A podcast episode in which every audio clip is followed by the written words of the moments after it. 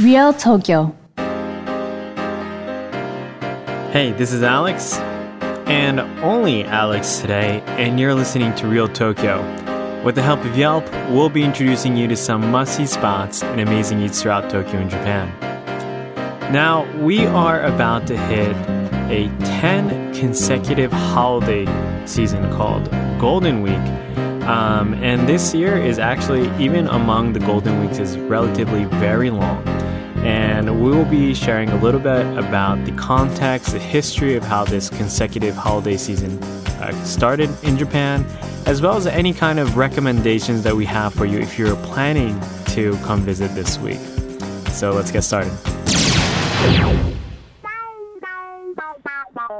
Hey guys, thanks for listening to Real Tokyo. Before moving on, I want to ask you to do two quick favors if you've enjoyed our podcast. First is press subscribe on your podcast app, and you'll automatically get the most recent episodes from us about the best places to eat, see, and play. We're also planning to shift from a bi weekly schedule to a weekly one, so you'll get the newest episodes every week starting soon. The second favor is please write us a review. Every review helps us get better at telling the spots and stories that you're interested in. And it also helps other people discover this podcast. Real Tokyo So in Japan, uh, you know, we don't really have Thanksgiving holidays, uh, you know, long spring breaks. Um, you know, Christmas, we actually work over here, and it's very rare to find uh, a uh, stream of consecutive holiday, uh, you know, vacation days uh, throughout the year. And in Japan, around every time this year, from the end of April to the beginning of May, we usually have a period of consecutive holidays, which we call Golden Week over here. Um, the days aren't always the, the, the same. It's um, depending on, you know, uh, which a bunch of these holidays, which are, are uh, somewhat separated apart. Um, you know, it could be 10 days, it could be seven days uh, in a row, but this is a time where people who live in Japan actually take long vacations with their family. If they're planning to go visit another country uh, anytime in the year, this is usually the time to do so.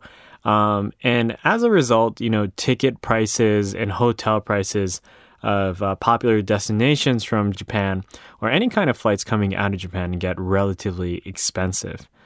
Uh, this year is very rare. Uh, we were lucky to have uh, some weekends not overlap with the public holidays and therefore creating 10 consecutive days. And the, you know, the news has been talking about how long this vacation season will be.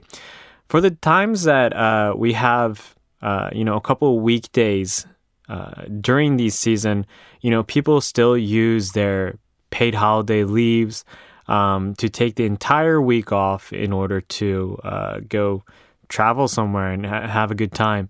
Sometimes, you know, ticket prices go down really fast after Golden Week is over or a little bit before. And so some people actually decide to take one week before after Golden Week uh, to make that uh, period 10, 15 days. I myself am planning to go visit some family in the US um, and we'll be taking a 15th, uh, actually 17 day vacation um, this year.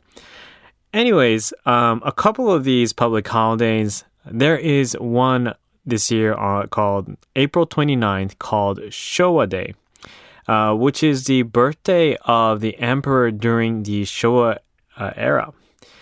Uh, right after that uh, is May 3rd, which is called Constitution Anniversary, also known as Kenpo Kinenbi, uh, which is essentially the day that we commemorate the enforcement of the Constitution of Japan. The day after that uh, is called Midori no Hi on May 4th, which is uh, meaning Green Day. Is uh, It was originally a holiday uh, to celebrate uh, the Showa Emperor's birthday, which is April 29th, um, which eventually got uh, abolished because of the current emperor of the Heisei era, and now we're actually entering Reiwa. Um, and it is enacted that the lives of the people be affected um, if there's no holidays during this season. And the day after Green Day is Kodomo no Hi, also known as Children's Day. And this was originally the day the event for wishing for the, you know, for kids, uh, especially the boys, to actually uh, grow healthily. Um, and it became a holiday for children's happiness. So, actually, on May 5th, which is Children's Day, uh, there is a very strong Japanese tradition. Uh, the families take uh, together, uh, which is called koinobori. What koinobori means is it's actually uh, carps going up the stream. And, you know, you won't actually see any real carps being going up the stream. but essentially, many households would put up a flagpole and they would uh, put up, you know, uh, plastic uh, versions of uh, three carps, usually a father, a mother, and a child, and depending on how many kids you have, uh, many more children carps. Um, and this is actually a tradition that started in the Edo period uh, with many samurai households. And there's actually a legend that the carps will eventually become a dragon when it actually goes up a waterfall uh, which represents that their children become successful in the world. And even if you are not living in Tokyo, there are places that you could actually go visit and see these uh, carp, uh, carps and koinobori um, outside of the ones that you actually see in the neighborhoods. Uh, one uh, which is in Tokyo Tower. Tokyo Tower has 333 carps uh, near their entrance, and one long Pacific saury, are also known as samma, which is one of my favorite uh, cooked fishes in Japan.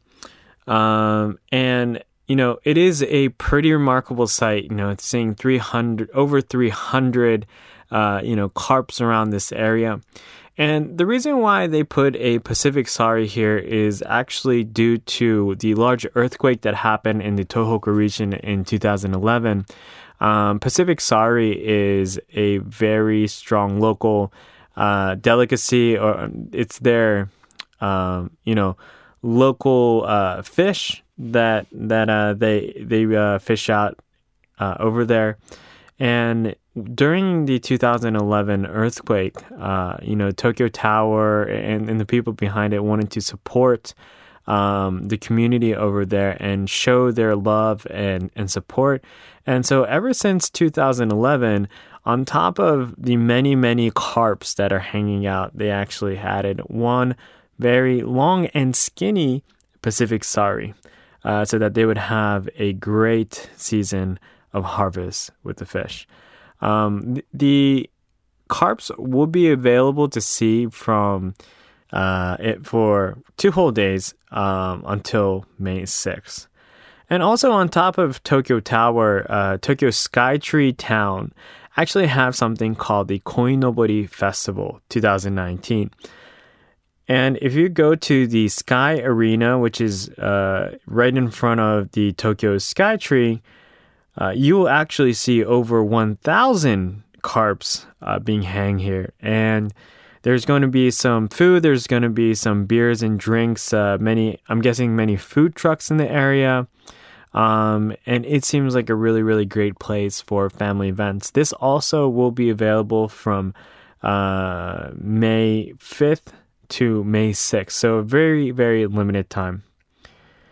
Um, also, just so you guys know, you know, we mentioned a little bit about uh, Heisei, a little bit about Showa, and Japan doesn't just go by the Western calendar the years. Of course, if you say you know 2019, most uh, everybody will know uh, this time, but we also have a Japanese calendar uh, based on each generation of the emperor in their uh, time of rule. Uh, right now, actually, um, you know, uh, this year is Heisei 31st. Um, I was actually born in Heisei year 4, 1992. Um, and so it's actually been 31 years since the Heisei emperor has come uh, come on. But actually, uh, we are transitioning into a new era from Heisei, um, and that is going to be called Reiwa. and since we are having a transition of power uh, and also a transition into a holiday, uh, May 1st, which is usually not a public holiday, uh, has turned into a public holiday uh, for this year in order to create that 10 day uh, consecutive holiday season. And on top of uh, things about Golden Week, um, I do want to mention a couple of places that I've gone recently that might be interesting to you. Uh, outside of Japan, you know, um, outside of Japanese culture, there are many things in Tokyo uh, that you can experience. And one of which I recently went to is called the Rolling Stones exhibit, which is located in TOC Gotanda Messe.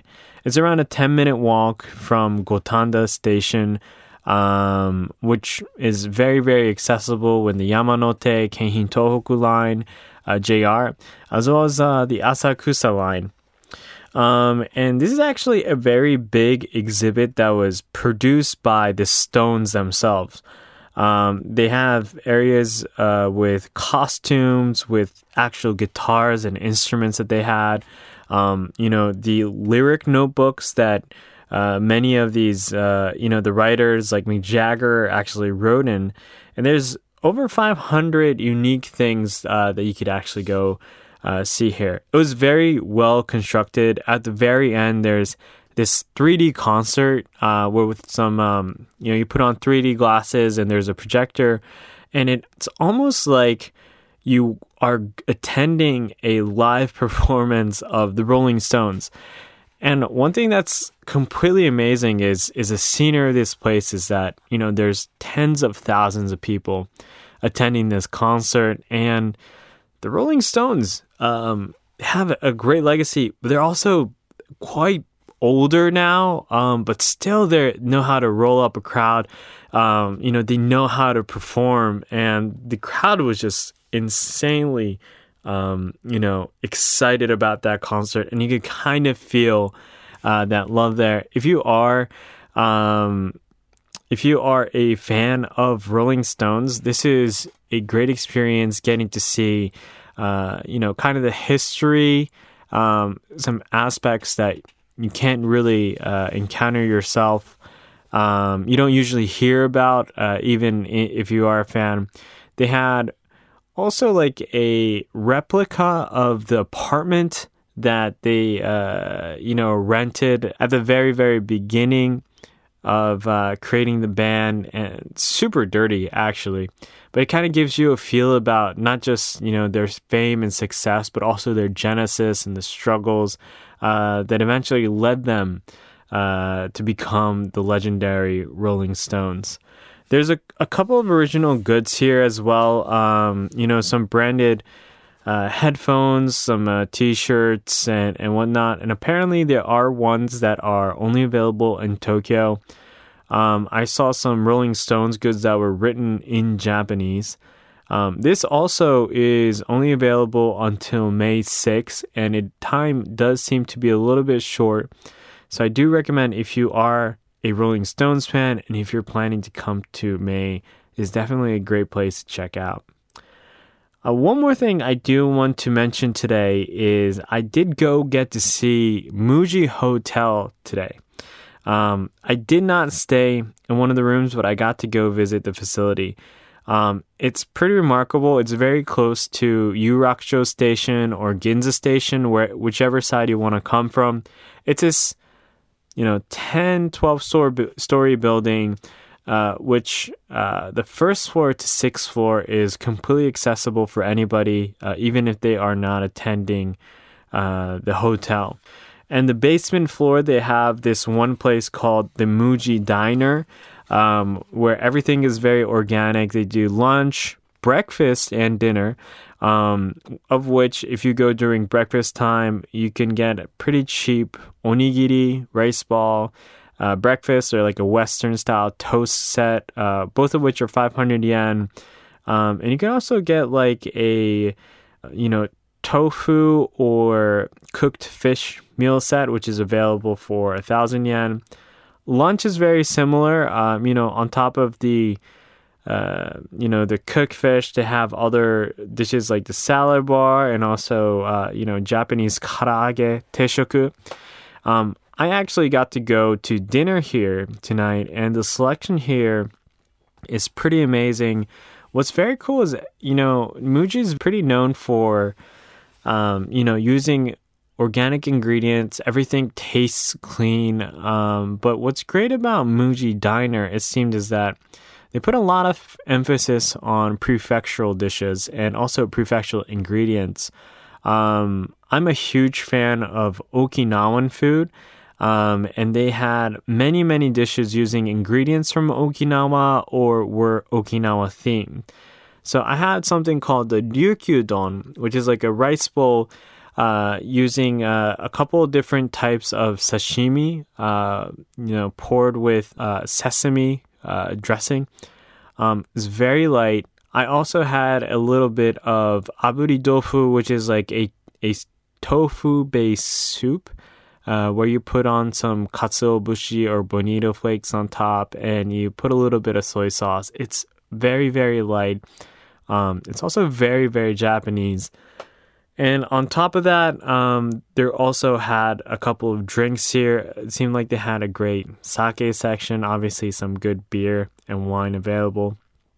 And also, even if you are not a uh, drinker of alcohol. Uh, there seem to be some really interesting original drinks, um, Japanese themed drinks here. I had uh, one called ume soda, um, which is essentially like a light, uh, you know, carbonated soda with a little bit of uh, ume plum uh, used inside there. Tastes very Japanese.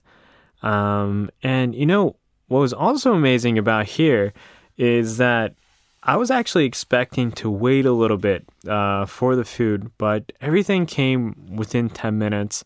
Um, but it also tasted great. It was very cheap. The uh, you know restaurant was very very big.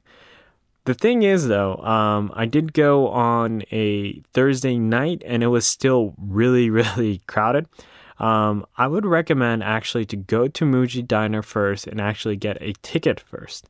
Um, if you get a ticket, you have two options of uh, checking the time.